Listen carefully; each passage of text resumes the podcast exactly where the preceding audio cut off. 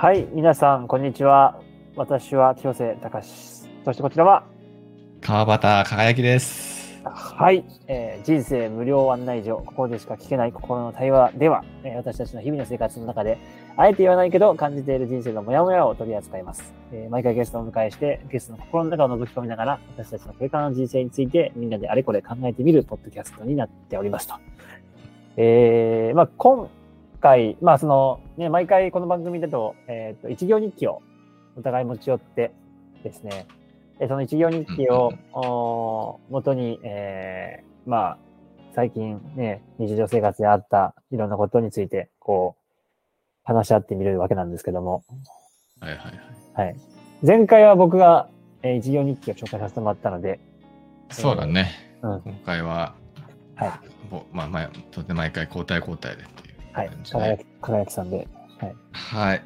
私から一行日記を発表したいと思います。はい。どうぞ。じゃあ、今日の僕のに一行日記は、お何もしないって、なんて贅沢なんだろおー何もしないってなんて贅沢なんだろう。何もしない贅沢ってあるよなって、う。うん。すごいね、ちょっと昨日、一昨日ぐらい感じたんだよああ、へえ。何もしね。ない。こう、うんうん子供とかいると、うん。もう何もしないができない。ああ、ななるほど。もうずっと、まあ、年末年始ももうずっと子供といて、うんうん。もううるさいわけですよ。もうずっと喋ってんの。いや、びっくりするよ、子供の。あ、あそのよくそんなに朝から晩まで一言も途切れず喋れるねっていう。ずーっと喋ってんのよ。う。へえ。すごいし。かもなんか、そう息子とかこうん。う、なんかゲームの実況、実況の YouTuber とか見てるから、はいはい。ああ、そうなんだ。まあまだ5歳なんだけどさ、5歳で見はいはい。見てるんだけど、こう、うん。まあ、スイッチでこうスマブラとかしてても、うん。ゲームしててもずっと喋ってんああ、なるほどね。実況がもう、要はロールモデルになってるわけだ。そう、ロールモデルになってるから、もはいはいうずっと喋ってんのよ。何かしてても。へもうへーそう自分の行動をもう一個一個、あ、死んだとか、ーああ、後ろ手ばしたとか、もうずっと一人で喋ってる。そうなるほどうるせえとか思いながら。あの、実況が日常生活だったらちょっと大変ですよね、こうなんか。ああれはもう、あの、リスナー向けのものだから、そう、うん。そう確かにあリスナー向けの発信でやるべきものをもう,、うんもう家でずっとやってるわけですよ、子供。はいはい。うんあすごいなと思ってずっと喋ってるし、あだーすごいエネルギーだね。うん。からね、ずっと雑音があるんだよね、もう。年末年始。はい。なるほど。しかそれ以外がね。もそう、しかもね、こう、まあ旅行して、あの、うんまあ、まあバ、バリに行ってたんだけど、バリのその、うんうん。うん。ホテルにずっとし、一緒にいたりするから、はい。まあ、まあ、帰ってきて、もう、もうほぼ同じ部屋でその状況っていう。ああ、あ、そう。外でうんもう一緒に遊んでうるさい、帰ってきても実況中継、こう、ずっと聞かされるみたいうん。な感じで。うん。はもう、もうなんかね、もう休まらない。い。うん。うん。うん。で、川内さんはだってね、こう、散歩とか瞑想が好きだもんね。そうなんですよ。そうなんですよーやってるもんね、確か。うん。そう。いつも普段はこう日本にいるときはもう毎朝、まあ、明治神宮でこう、まあ、散歩してうん参拝するっていう朝のルーチンがまああるんだけど。それがね、バリ島ではまあちょっとね、生活リズム崩れたりしてできなかったりとかうん。うん。うんするから、こう、何もしない時間がない。ずっ。と雑音がある。うん。てか喋ってると。うん。そうっていう日常をこの年末年始、まあもう1週間以上過ごしてて、うん。いやーってなってたところ、うん。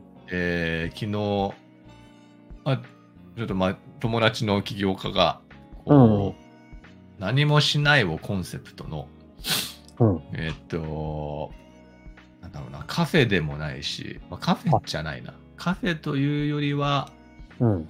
カフェと瞑想室とバーをなんか一緒にしたみたいな事業え形態をちょっと始めて、ー、はいはい。瞑想室。そうそう、瞑想室もあるみたいな。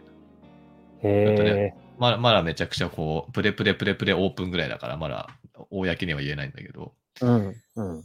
後でそういう場所を作って、しかも全部、全部なんかふ2人とかでこう、香港自分でして、この大工さん呼ばずに、なんか2年ぐらいかけて作った場所で。うん。で、まあ、そう、本当何もしないがコンセプトなのね。はいはい。すごいね。面白いな。結構面白いなぁと思って。うんで。その何もしないっていうのは、その食事に関しても何もしないっていうのが大事だよねってコンセプトで。うん要は、レストランの語源って知ってる？あー、わからんけど、多分レストから来てるの？そう、そうなのよ。へえー、そうなんだ。もともと、ちょっと休むうん場みたいな。なるほど。休んでもらう場所で、なんかヤギの温かいスープだったかな？ちょっと、うん詳細ちょっと忘れちゃったけど、なんかヤヤギのミルクのスープみたいなのを最初出してたんだって。どっかヨーロッパかどっかで。へえー、はいはい。で、そっからレストランって言葉になったんだ。休める場所。へーすごい。じゃあもう、食事して楽しいとか、会話してとかじゃなくて、もう本当にこう休息が主眼にあったんだね。そうそうそうそうそう。急そうなのよ。休めるとこだったよね。本当は、へーほ。ほっと一息つく場所がレストランだ。へえでも今のレストランってさ、こう、ー、うんまあ、三つ星レストランとかいろんなレストランあるけど、そうだね。ね、きらびやかで、あもう調味料をかけまくっててみたいな。確かに。三つ星レストランめっちゃ休めるわけじゃないもんね。休む、休む場所じゃもうない。そうだね、そうだね。すいません、ちょっと、はい。は挟んじゃった。うん、そうね。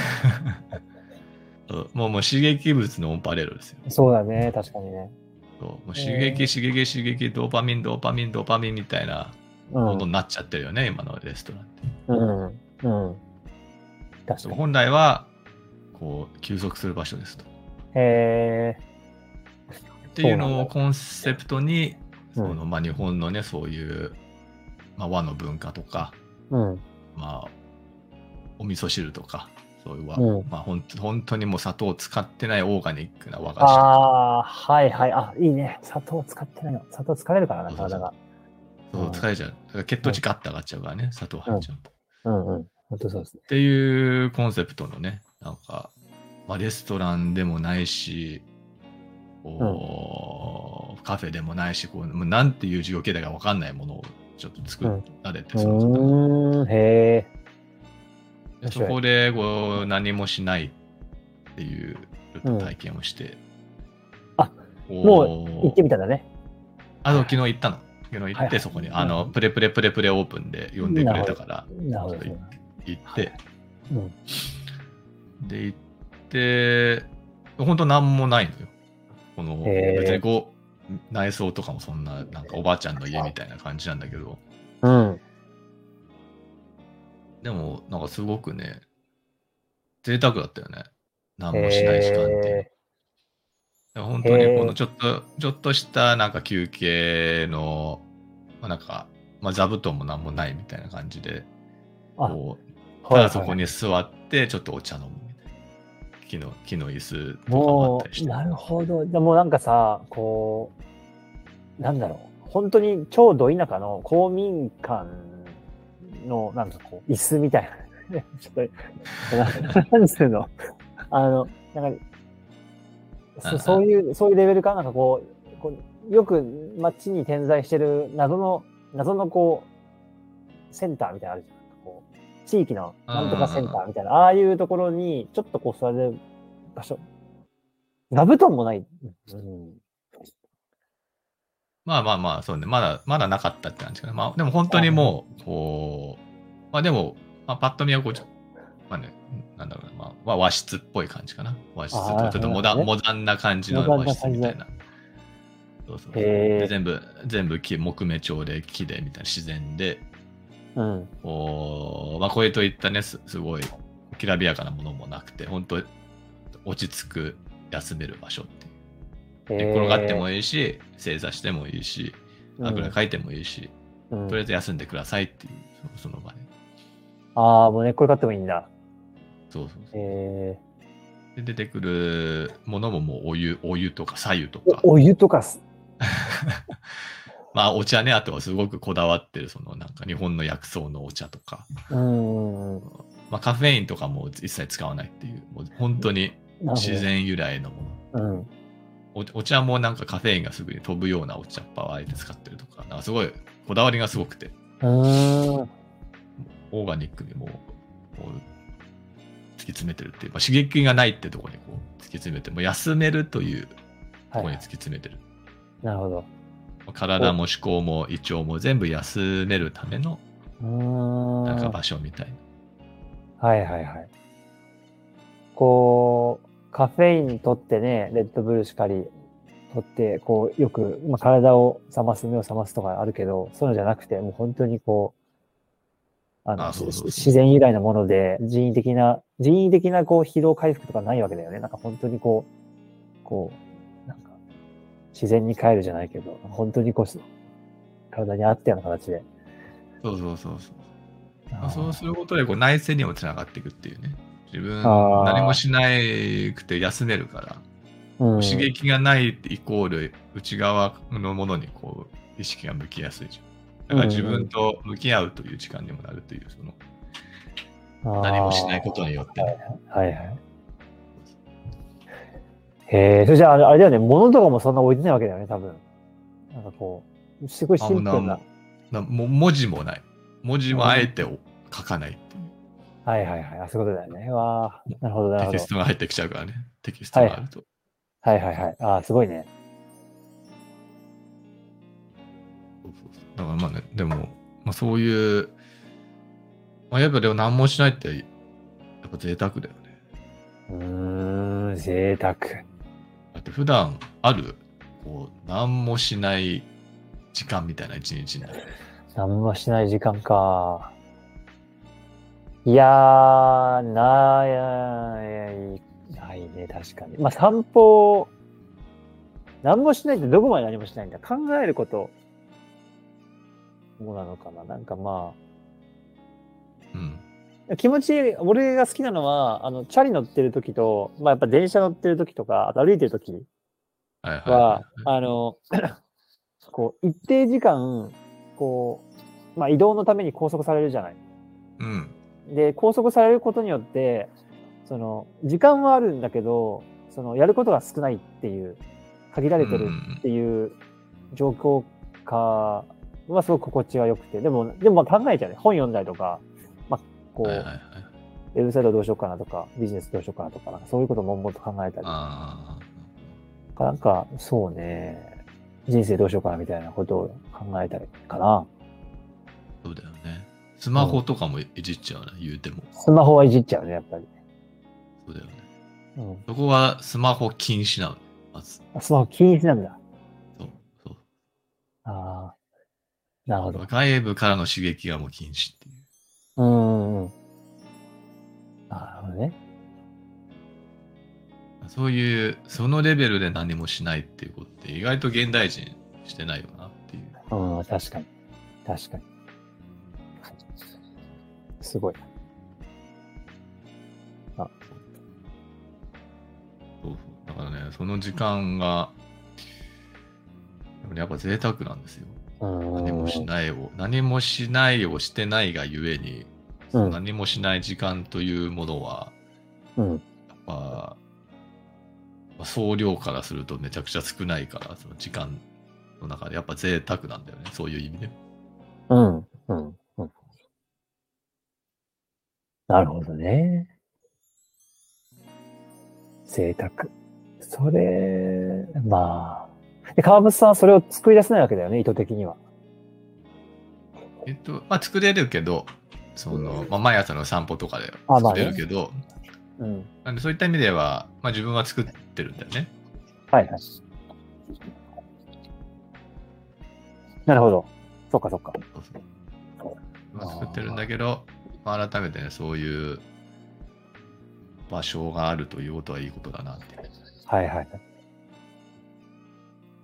それが贅沢になるっていう時代ってなんかもう、すごいね。それだけ僕たちは本当に、ね、何かしてるもんね。あとそうだよね。そううん。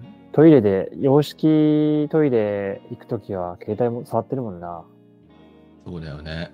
うん。うんこう拭いた手でスマホを触ってるでしょ、その後。そう。いや、あの、立ってるときは俺、立ってこう、用を足すとき、小便とかするときは、あの、うん。ぜ絶対触らないと、心に固く 使ってるんだけど、はい。そんなマイルールがあると。あ、そうそう、マイルールは、そう。片手で、えー、片手でね、あの、スマホもう片手で下の方っていうのはしないんだけど。あ、そう。あれじゃあ両手でしっかり固定するってこと？あ、いや、その要は何？立ってる時に片方ずつ行くとかはないんだけど、まあ、その、要は、洋式の場合は普通に座れるじゃん。あ、座れるね。あ、そうそうそう。洋式の場合はね、ちょっとややってしまいがちになるかもしれないですね。あ、なるほどね。座っなるほど。完全に京都さんの便の話になっちゃったけど。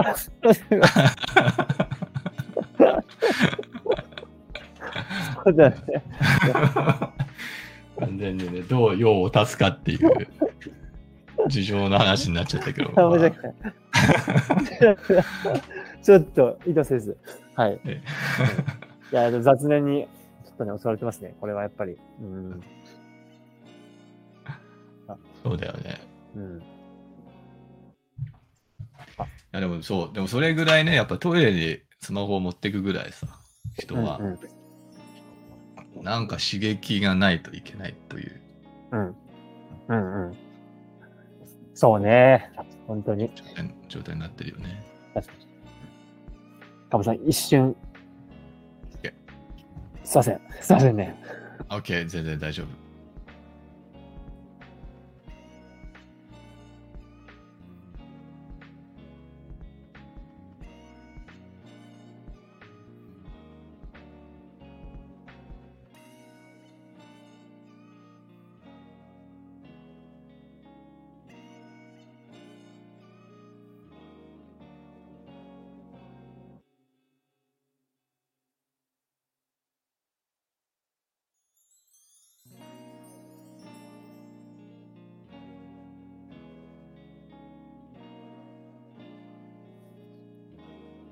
いやー、すいません。ちょっとここはカットしてもらうと嫌です。ちょっとね、赤ちゃんが、うわーって。そうだよ。ね。うんうん。それはしょうがない。申し訳ない。あるあるです。あるあるです。それ言います。はい、奥さんがうまくカバーしてくれました。そうか。何もしないが贅沢か。贅沢だよ。何もしない。だってそうトイ、トイレですら何かしちゃうっていうのはさ、トイレは便を足すところなのにもかかわらず、うん。スマホを持っていくんですよ。いや、そうね。マルチタスクしちゃうんですよ、トイレですら。うーん、そうだね。まあ、本気で望んでないもんね。そう本気で便をしてないからね。本気で弁をしないもんね。うん。いやー、それはね、うーん、こう、まあ、やっぱスマホとか見ながら飯食ってると味わかんないもんね。わかんない。うんね。味覚への意識がちゃんとないと、やっぱ食べ物の味、わからないもんな。わからないのよ。うん。だからなんかこう、ね、意識、そうね。だ意識、ね、うん。やっぱこう、取って、まあ、引き算していくと、ね、自分の意識がこう、なんていうかな、よりこう集中されていくというかね、気が散らずに、自分がこう、向けたいところにぴょっと向けられるようになるんそうそうそう。ですかね。うん。そうなんです。まあ、引き算することで、まあ、一個一個はこう輪郭がね、こうしっかり見えてくるから、うん。足し算だともう、わーっていっぱいある中で、こう、ワンオブゼムになっちゃうからさ。いろんなものそうだね。うん、そうだね。し刺激のワンオブゼムになっちゃうから。だから引き算すると、その1個のうん。微細なものであっても、その、か感じれるし、うん。まあ、極論ね、この息を吸ってるっていう、この息を吸うという行為にすらも、こう、ああ、息吸えてるわーっていう。うーん。あ何もしてないとね。あ、はいはい。大事だな息吸えてる、ありがとう、みたいな。うん。何もしないからこそそれを感じれるというか。うん。そううんそうだから、だから多分現代人はね、こう、いろいろしすぎてるがゆえに、うん。当たり前のその目の前の、その、ありがたい感覚すらも埋もれてしまってるよね。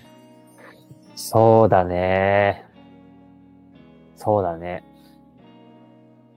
だって、こう、飯のありがたみってスマホ触ってたら絶対わかないもんな。はいね。うんねえ、いやツイ、なんかこう、ねえ、ツイッター開いて芸能人のスキャンダルとかバーって流れてきてさ、で、ラーメン食ってて、なんかこう、ずるずるって、ねまあなんか多少はあるけど、なんかこう、ねえ、やっぱツイ頭の中ツイッターだけになっちゃうもんね、その、そうね。そう。ツイッターで全部こう覆い隠されちゃうからさ。そうだね。そうなの。だから結構、自分はこう子供とかもこうご飯食べるときに、うん。これどっから来たんだろうねって話をいつもするんだよね。ああ、ええにそうなんだ。お米とかお魚って、これどうやって来たんだろうねみたいな。へえすごい。うん。誰が運んだんだろうねみたいうん。運んだその前はどこにいたんだろうねとか。うん。やっぱそこのサプライチェーン見えないからさ、現代の子供たちって。要はその、出されてたら食ってるっていう状況だから。うん。で、なおかつ、まあ、まあ、ご飯を作ってくれたお母さんには感謝っていう気持ちがなんとなくあるかもしれないけど、その裏っ側まで結構見えないからさ。うん。うん。結構それを食育の一つとして、あの、子供には今してるね。素晴らしい。裏側を理解する力。意外した上でこう感感謝するっていう、う関わってくれた人たちに。うーん。そうだね。そしたら、ね、まあこう、生きていることへの感謝にもつながるもんね。そう、つながるんですよね、確かに。そう。ねそれもうん、何もしてなければね、そこに人間意識いくと思うんだよね。あ暇だから、何もしてないと。ー、あー、なるほど。まあまあ一発目で意識いかないかもしれないけど、こう、うん。何もしないってことを結構意識づけてれば、うんうん。あれ、あれ、この魚どっから来たんだろうみたいな。そういうう、ちょっとしたことも気になってきちゃうというか。うんうん。それがね、ツイッターしながら、サンマとか食べてても、ね、ツイッターしか、ツイッターで全てが意識持ってかれちゃうから。そうだね。タイミングよく3番のツイートなんて流れてこないもんね。そう、流れてこない。うん。確かになだから、目の前に集中すると、そっからこう、連想されたり、疑問に思ったりうん、とかね、あるもんなそうなのよ。いや、それはめちゃくちゃ大事だと思う。子供の頃はすごくその感覚あったけどね。あったんだ。それは、すすごいね。あ、本当？なんか、うん。なんかみんな、あ子供の時の方がみんなあるんじゃないかなっていう。えうん。だって子供の頃ってさ、なんか歩道に書いてある、あの、模様とかをゲームにしたりするじゃん。ー、うすするでしょ？うん。あれって、あれって本当にこう目の前のことに超集中してて、そこにこう、なんていうかな。集中、集中してるがゆえに自分なりのこう解釈とかがこうすごく解けていって、それがゲームだったりとか、ここに乗ったらダメージが、とか、っていうことだと思うんだよね。うん、そうだよね。そうそうは思うだけどご飯、ご飯までも行った？意識。子供の頃。あ、でもね、俺は、あ俺はなんか自分で言うのもなんだけど、あの、うん。す行った、行ったとかす、すごく悩んでたから、悩んでて、えこうなんかこう、悩みの中をさまようような子供時代を送ってて、そのー。そその時にどうやったら悩みが緩和されていくかとか、心が晴れていくかっていうことを思ってた時に、呼吸に意識を向けるとか、あのう、ん。か感謝するとか、こう、今ここに集中するみたいなのを自然にこう、やっていってた自分がいて、だからこう、うん。まああったね。だから給食食べてても、ただ一人黙々とこう味わう。えー、すごい。そうそう、あったあった。あって、なんかこう自分でこうなんか、こうゲームみたいにして、で、うん食べた時に、その調使ってる調味料の味とかをちゃんと集中して理解するとか、はいはいはいはいとか、あの、味わい切ると美味しいっていう感情が高まるから、うん。この、こうなんていうかな、美味しいっていう感情が高まるまで頑張って集中しようとか、うん。そうそうそう。あとはまあ、屠殺されてるね、牛とか豚とか、鶏とかっていうことを一応想像してから飯を食おうとか、なんか、なんかそういうおお素晴らしいね。気はあったけど、今はもう、今はもう、ゴーンですね。そうですね。食べる瞑想してたんだね、小さいあ頃。ああ、してたね。今思えば。すごいね。ああ、必死だったね、なんかね。うーん。なんだろうね。なんかしてたね。いいね。いやー、大事だよね、そのはい感覚。大事だね。大事だと思う。今思えば思う。忘れちゃいけないなっていうか、その、うん。母親の教えが、こう、心を込めて生きなさいっていうことなんだけど、つ常に、なんか、えうちの両親そんなに言わないんだけど、あまりこう、こうしなさい、ああしなさいとか、ね、唯一母親が言ってたのが心を込めなさいっていうことと、うん。父親はなんか他の人と同じがいいとは言うなというか、お前は何がしたいんだで生きろっていうふうのだけだけこう言ってて、で、母親、そうだね、なんか心を込めるみたいな、なんかよく、よく言われてたじゃん。なんかこう、字を書くときも心を込めて丁寧に書きましょうとかさ。はいはいはい。なんか、ああいう感覚って子供の頃あったよな、みんなっていう。大人になっていくと忘れるけども、みたいな。なんか。なるほどねで。も思ったりしますね。そうそうそう。だからなんか、川端さんが言ってた、何もしないみたいなのは、ね子供の頃はよくあったんじゃないかなっていう。責任もないしさ、別に。確かに。そうだね。うん。子供の頃の口癖が暇だみたいなことああ、そうそうそう。あるもんね。そうそう。暇だとか、そう、ん何しようかなとか。暇だなんて言えないじゃん、もう。もう、ここ何年も思ったこと。暇だ、今思えば暇だって言ってる人ってすごいなって思っちゃう。なんか、本当に暇で暇だって言ってる人もいるけど、なんかすごく、なんつうんだろうな。うん。なんつうんだろう。でもちゃんと暇だって言ってる人いるじゃん。こう、何？うん。いろんなこうこう、なんていうかな。仕事でもこう結果を出したりとかして、でいろんなこう、物事達成してきた、いった中で、いや、暇だわーって言ってる人がいるよね。なんか。ああ。そう。いろんな機会に囲まれてるけど、暇だわって言ってる人をたまに見かけるんだけど、その人はすごいなって思う。最近。ああ。そういう人は多分ルーチン化してるのかもしれないね。そういうああ。刺激と感じてないというか、そのたこなしてるタスクを。あ、なるほど。もう、まあ本当トイトイレで便をするのと同じ感覚なんじゃない？もしかしたら。ああ、へえ。トイレでで忙しいなんてなんないじゃん。確かに。確かに。そりゃそうだね。確かに。そういう、うん、自分の挑戦の度合いとかも含め、こう、暇っていう感覚になってるじゃん。ああ。なるほど。うーん、すごいね。なんかすごいなと思う。うん何もしない状態を作ってるって。あ何がしてるんだろうけど何もしてないと思っている状態か。うんうんうんうん。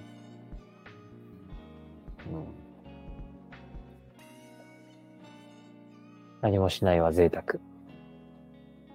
しないは贅沢です。うん。何もしないことでやっぱいろんなことに気づけるし、うん。ああ、そうね。感謝の気持ちも出てくるし。なるほど。なるほど。こうさ、こう、人生で悩んでたりさ、こう、もやもやしてたりするときって、何かこう、今ここにないものを、ね、なんか、人に会いに行ったりとかさ、イベント行ったり、こう、なんか勉強してみたりとか、本読んで、ね、いろんな自己啓発本に触れてとかって多分やる人も多いと思うし、俺もそういう風にしてきたけど、うんうんうん。こうなんか足し算じゃなくて、もう、ね、やめてみるみたいな、うんうんうん、大事なのかもしれんね。こう、うん、手放すじゃないけどさ。手放さないとね、バケツにいろんなものばー入ってても、そこに余白がないと新しいもの入ってこない。入れないから。そそうだね。でもさ、手放すってよく言うじゃん。こう、うん俺、うん。なんかさ、この手放せない人にとって、手放すっていう感覚って、すごい難しい気がするんだよね。ああ、はいはいはい。一番手放さなくちゃいけない人にとって、手放すっていう感覚が一番想像しがたい。うん。まあ当たり前かもしれないけど、なんかそそういう、こう、もどかしさってあるなと思いますね。なんかうん。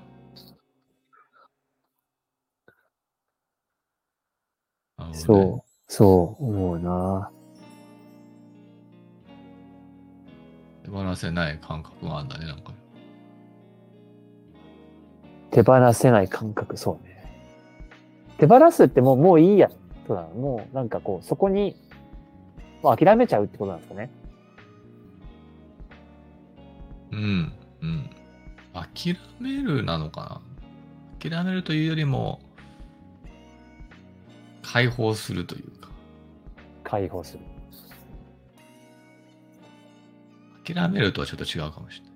あ感覚感覚的に。あ、あなるほど。こう思いたいみたいな、こうであってほしいみたいな、こう、願望を、こう、捨てるというか、やめるというか、でも諦めるとは違うって感じ？こう、頑固じゃなくなるみたいなことなのかなと思ったんだけど。ああ、そうだね。頑固じゃなくなるは近いかもしれない。自分の感覚としては。うーん。話す感じ。子育てとかとも近いのかもしれないね。子供が大きくなってきてさ、最初はこう、よしよしよしよしって育てて、こう、大丈夫かな、大丈夫かなって思いながら育てるけど、はいはい。最終的にこうなんか、置いてらっしゃいみたいな。ああ。なるほど。なるほどね。そうそう大丈夫かなと思ってたのは自分だけだった。子供は勝手に成長してた。ああ。ああ。ありそう。確かに。なるほど。なんかそういう、そういう感覚に近いかも、手放す。ああ。まあ、質感としてはなん、まあ自分、まあ僕の場合だけどね。コントロールしようと思ってたけど、コントロールできないものだったっていうか、その、なああ、そそうだね、そうだね。そうそうそう。身を任せる。身を任せるに近いかも。あ委ねるなるほどみたいな。あ、なるほど、なるほど。それってさ、こう、え、なんか、こっちに行きたいっていう思い、いいや、その身を委ねる方向がさ、こっちへ行きたいって、その自分が行きたい方向とは別の方向だったりもするわけだよね。うん。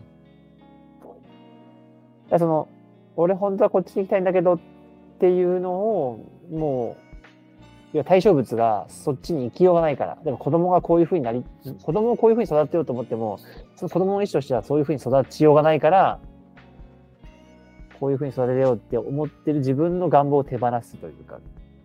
うんうんうんなんか要は身を任せる方向とは別の方向に行きたいって思ってる人はどうするんだろうね。どうしたらいいんでしょうかね。うん。ああ、身を任せる方向。はいはいはい。まあ、自分が思ってるコンパスの方向と違う方向、このまま委ねると言っちゃうな、みたいな。そうそうそう、そう。とか、うんうん流されるとは何が違うのかとか。うん。うーん。うんうんうん。まあ、まあ、自分の感覚だとそこに、なんだろうな。もう一段大きいコンパスがなんかあるイメージある。あまあまあ家庭でしかないみたいな風に捉えるとか、それも、うん。うん。ああ。まあ要はそれを強制したところでさ、こう子供とかもそれを一回経験しないと分かんないってこともあったりするし、うん。だからそれも大きいコンパスの、だから、まあ、常々そこのほいい方向に行くように、こう、旗は上げて待ってるけど、うん。強制はしてないというか、なんか。導いてる感じなのかな？あまあ、最終的にはそのいいとこに導かれるといいねみたいなそういう感覚かもしれない。その、なるほど。それは、こう、自分が、こう、目先、こう、で、あの、こっちに行くんだっていうふうに、やらなくても、その、もう一段大きいコンパスっていうか、そのもう一段こう、大きい流れみたいなものがあって、で、最初はまあ、迂回とかするんだろうけど、その大きい流れ、大きいコンパスによって、こう、まあ、進むべき道に進んでるんだっていう、導かれてるんだっていう、その、ある種の、こう、なんていうかな、信頼というか、そうだね。うあなんかあ天天命、天命、運命みたいに言われるうんうんうんものへの信頼うんうんうんとかなのかね？そうだね。その感覚かもね。ああ、なるほど。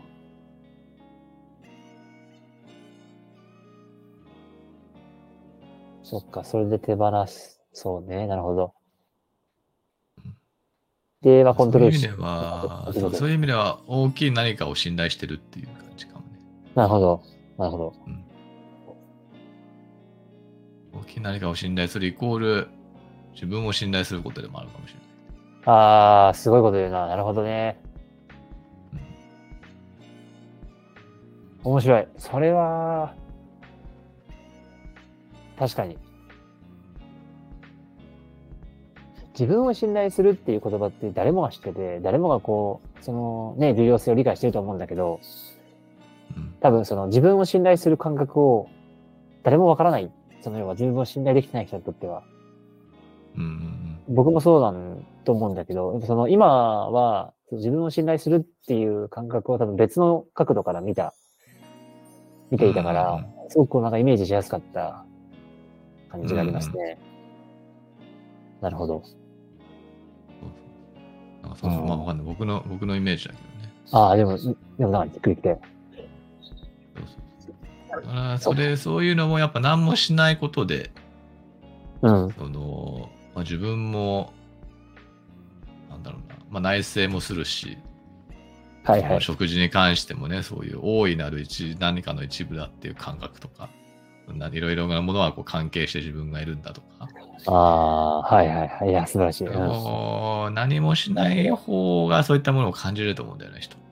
あそれが必然的にその関係性の中で自分がいるんだっていうところへの感謝にもつながるし、あ、はいはい。でそれイコール、ね、その、まあ、お、まあ、まあ、地球全体には感謝にもつながるし、ここに生かされてるってことには感謝にもつながるし、うん。なんか、まあそういう意味でね、こう、信頼できるというか、信頼できるようになっていくっていう、その世界とか地球とか、そういうもはのに対しても。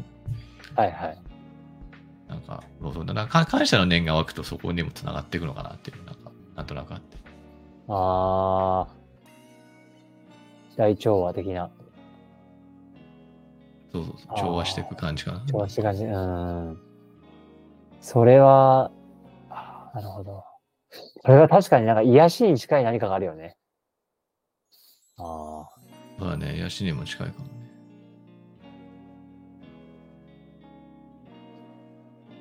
そう。自分、あそうんんな、そんな感じなんだよね。なんか俺が、こう、何もしないをしてるときは。そういう贅沢を味わって。で、そう、贅沢だなっていう。何もしない方、そう、やっぱね、子供のその24時間ずっとわーって言われてると、その感覚がもうちょっと薄れちゃうんだよね。どうしても目の前のその、うるさいっていう雑念が湧いちゃう。うん。うん。でも一回こう何もしないで、ふっとね、こう自分と内省して、そういううんいろんなものを感じると、やっぱそういう感謝の気持ちをこう、芽生えやすくなるよね。うん。なるほど。なるほど。それは大事ですね。内省して感謝の気持ちが芽生えやすくなる。そんな感覚があるな。うーん。いやー、染みました。いやー、すごいね、すごい。なんかね。うん。昔、最後に一個だけ、あの、昔、奥さんと散歩してて、で、うん目の前に、目の前じゃないな。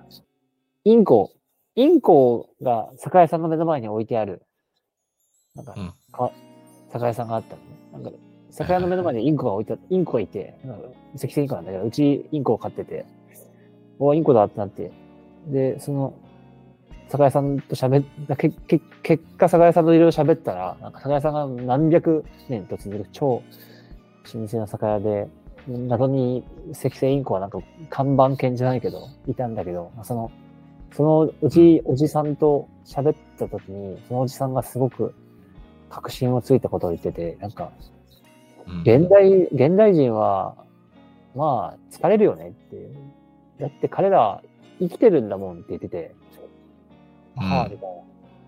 こう、生きてると疲れるんだと。僕たちは生かされてるっていうふうに思うと、疲れはしないっていうふうにおっしゃってたのよ。ああ、はいはいはいはい。そう。ああ、どうで。でそああ、での、も、いいね。そうだからね、今その川場さんの話と繋がったんじゃないその、赤星インコ謎に飼ってる、酒屋さうんん。の、はいはいはいはいはいはい。うん、不思議な酒屋さんだったな。そうそう。ああ、でもめちゃくちゃ近いかも、その感覚。生かされてるっていう。うん。ああ、でも、まあ、ほほぼ一緒かも。そのうん。こうなんかね、自分よりも何か大きな存在というか、うねりみたいなのがあって、そこに、ね生かしてもらってるって感じだよね。そうそうそうそうそこに委ねるっていうことだよね。そうそうそうそうそうで自分でこう、目先のことをコントロールしようと思うけど、やっぱその物事はそういう大きなうねりの中にあるから、こうなんかこうんう、ね、自分がちょこちょこってコントロールしようとしても、うまくいかないっていう。うんで、手手放せない人は、そこにストレスを感じて苦しくなっちゃってってことだよね。そうそうそうそうはいはいはい。なるほどねなるほど。あその感覚だなあでもそうだねでもまさに、まあ、今日の自分の授業日記の何もしないってなんて贅沢なんだろうっていうのははい。そのその感覚を味わえるからっていうことかもしれないなるほど。なるほど。それが贅沢につながると。それが贅沢につながってる贅沢という言葉でなんか表したのかも、表せる。なるほど。うんああ。わかりました。いい。はいはい。ありがとうございます。っていう、ははい僕の一行日記でした川端さんの一行日記。はい。えー、このポッドキャストではですね、あの、私たちの日々の生活の中で、あえて言わないけど感じているモヤモヤを取り扱います。で、こう、皆さん、これを聞いてくださっている皆さんも、まあ、プロフィール欄からですね、人生相談、まあ、皆さんのモヤモヤを募集していますので、まあ、日頃抱えているこう考えとかモヤモヤとかをぜひ、えー気軽に投稿してみていただけると嬉しいです。はい。このポッドキャスト内でまた取り上げて、えー取り上げさせていただくかもしれません。ということで、それではまたお会いしましょう。はい。